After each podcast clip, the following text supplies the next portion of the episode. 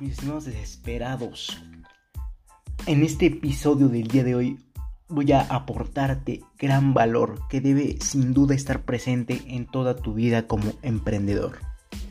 Así que no me queda más que decir, más que comencemos. Y este podcast se titula Sé paciente. Ya que esta parte del emprendimiento tal vez sea la más difícil ya que cuando tengas una gran idea de negocio y la acompañes de una constante mejora con curvas de aprendizaje y a la vez lo vayas aplicando, entonces decidirás comenzar lo más rápido posible y comenzar a percatar que no tienes los resultados que deseas.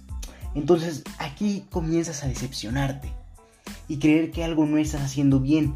Y probablemente así es, ¿eh? Pero no debe ser una falla en tu estructura, probablemente.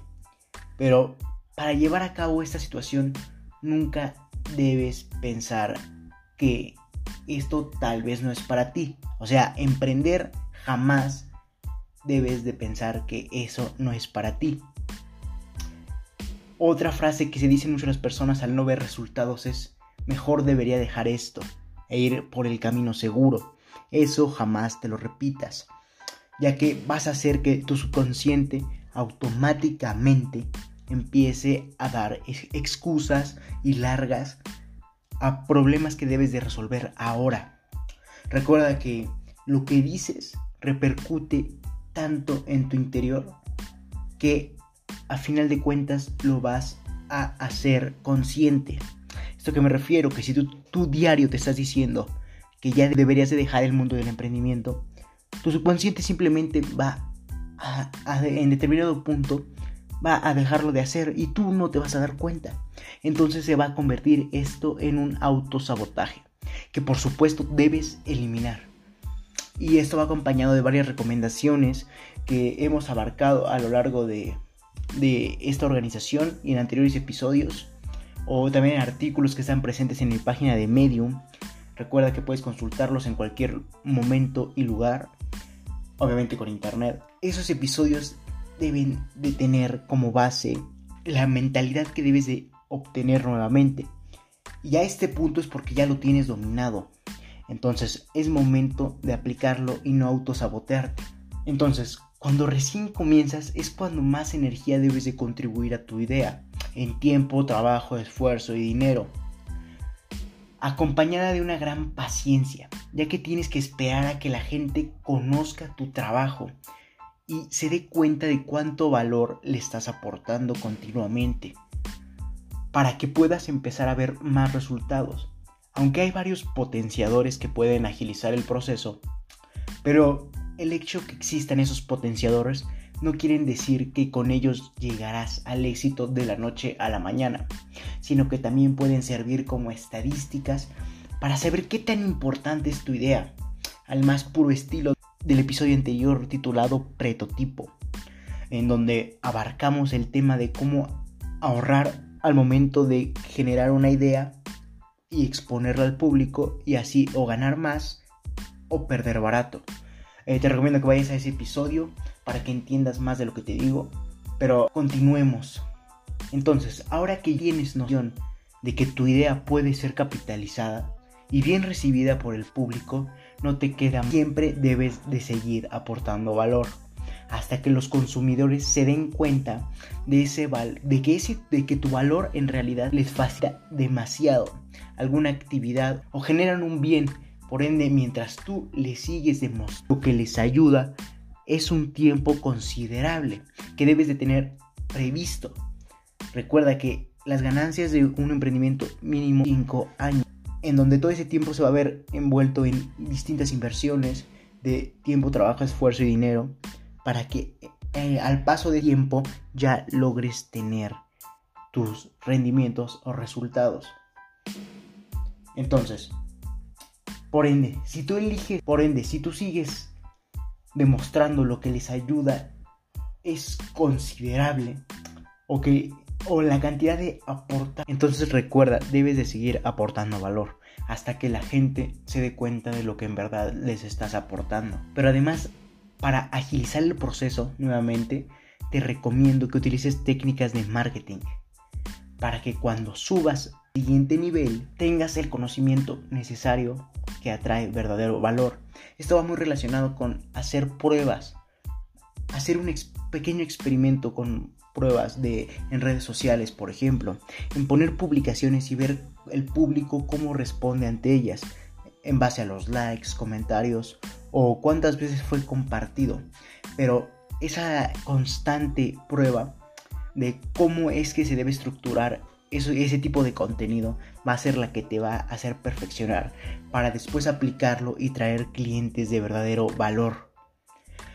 Pero hasta no llegar al siguiente nivel debes de mantenerte firme en tu aportación y nunca pensar que el emprendimiento es una pérdida de tiempo. Ahí estarás totalmente autosaboteándote y en determinado momento desertarás.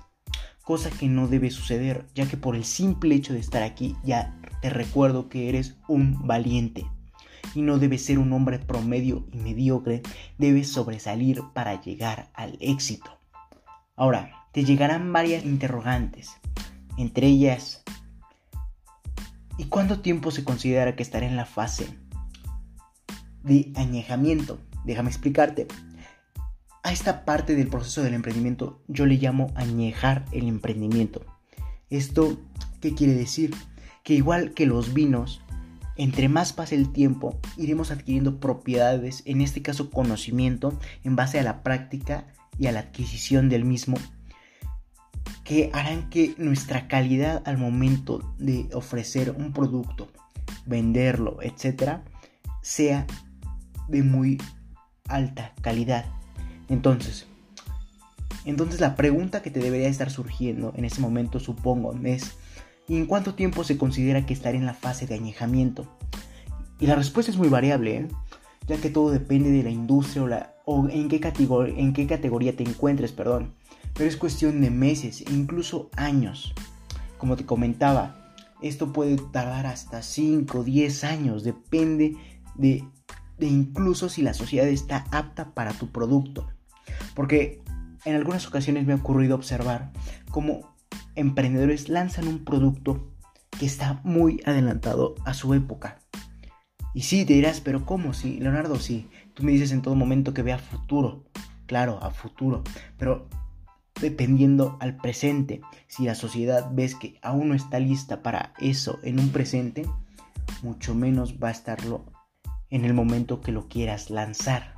Entonces, debes de estar en constante monitoreo de las tendencias actuales para que no te vayas mucho a futuro o no resuelvas un problema del pasado.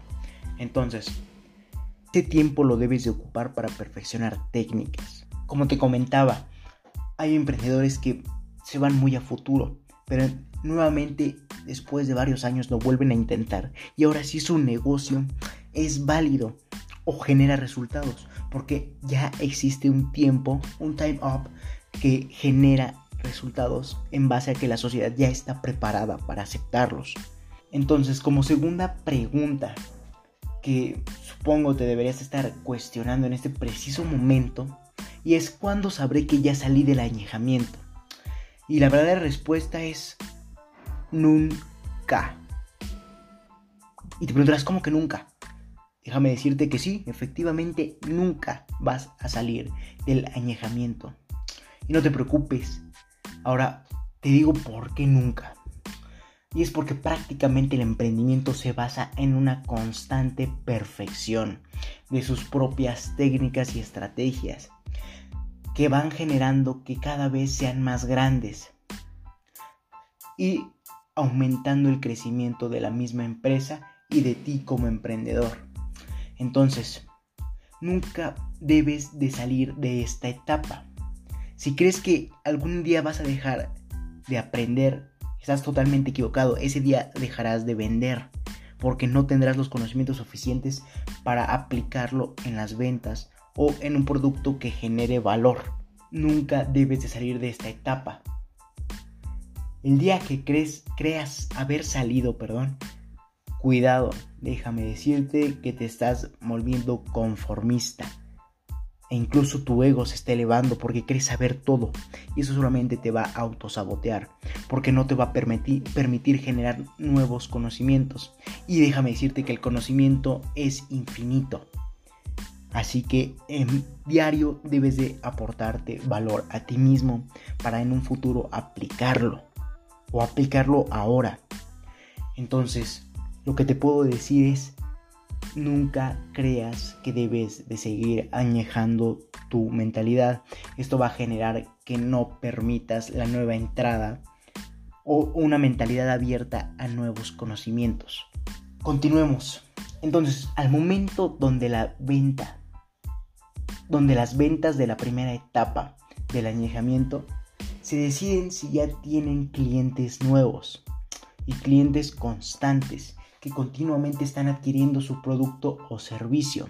Ese es el momento en que los clientes ya empiezan a apreciar eh, cuánto valor les estás aportando y empiezan a agradecértelo. como te lo agradecen? Con la compra ya que resuelve sus problemáticas. Es en, ese, es en ese momento del emprendimiento que ya sabes que no ha superado el añejamiento, simplemente ha superado una pequeña etapa de grandes etapas basadas en conocimientos que debes de aplicar a futuro.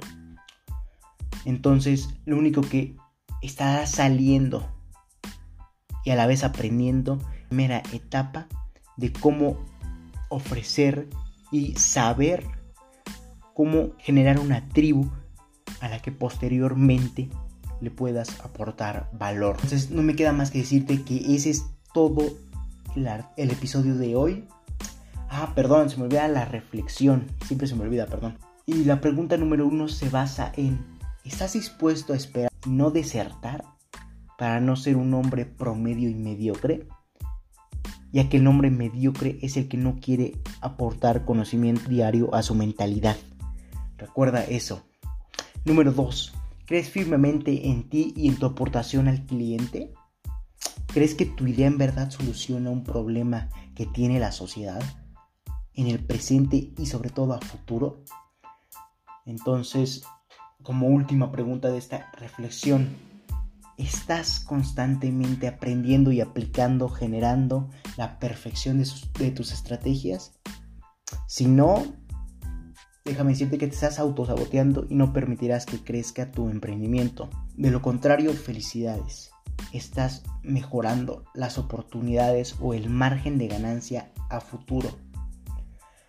Así que no me queda más que decirte que en las siguientes recomendaciones abordaremos varios temas como son lo que son los clientes y cómo se categorizan.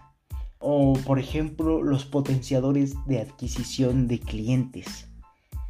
Ese es un tema muy interesante que espero aportarte lo más rápido posible para que puedas generar mayores ingresos con métodos baratos y sencillos que solamente necesitan de acción y energía. Así que no me queda más que decirte que si te interesa esto, felicidades, estás en el sitio correcto, donde solo un porcentaje mínimo de la población mundial ha decidido actuar, por lo que te ayudaré compartiendo documentos, en este caso podcast, eh, con diferentes recomendaciones enumeradas con fines de secuencia para ayudarte a cumplir tus objetivos en el mundo del emprendimiento y mucho más. Así que no me queda más que decirte que me acompáñame hacia tu libertad en el camino del éxito y recuerda compartir para que juntos generemos la mayor comunidad de emprendedores del mundo. Recuerda que para leer esta y más recomendaciones debes visitar mi página en Facebook LR4-Emprende110 o en Instagram LR4-Emprende110 o Twitter arroba Emprende110. Y próximamente se viene una otra plataforma eh, que te estaré comentando en posteriores publicaciones en mi página de Facebook y en próximos episodios. Ah, recuerda que también puedes encontrarme en Anchor, donde estaré estarán disponibles todos estos episodios de podcast, como lo es en diferentes plataformas como Spotify, Apple Music, etc. Seguiré aportándote valor. Así que no me queda más que decirte que acompáñame hacia tu libertad en el camino del éxito y recuerda compartir para que juntos generemos la mayor comunidad de emprendedores del mundo. Así que un saludo mis estimados desesperados.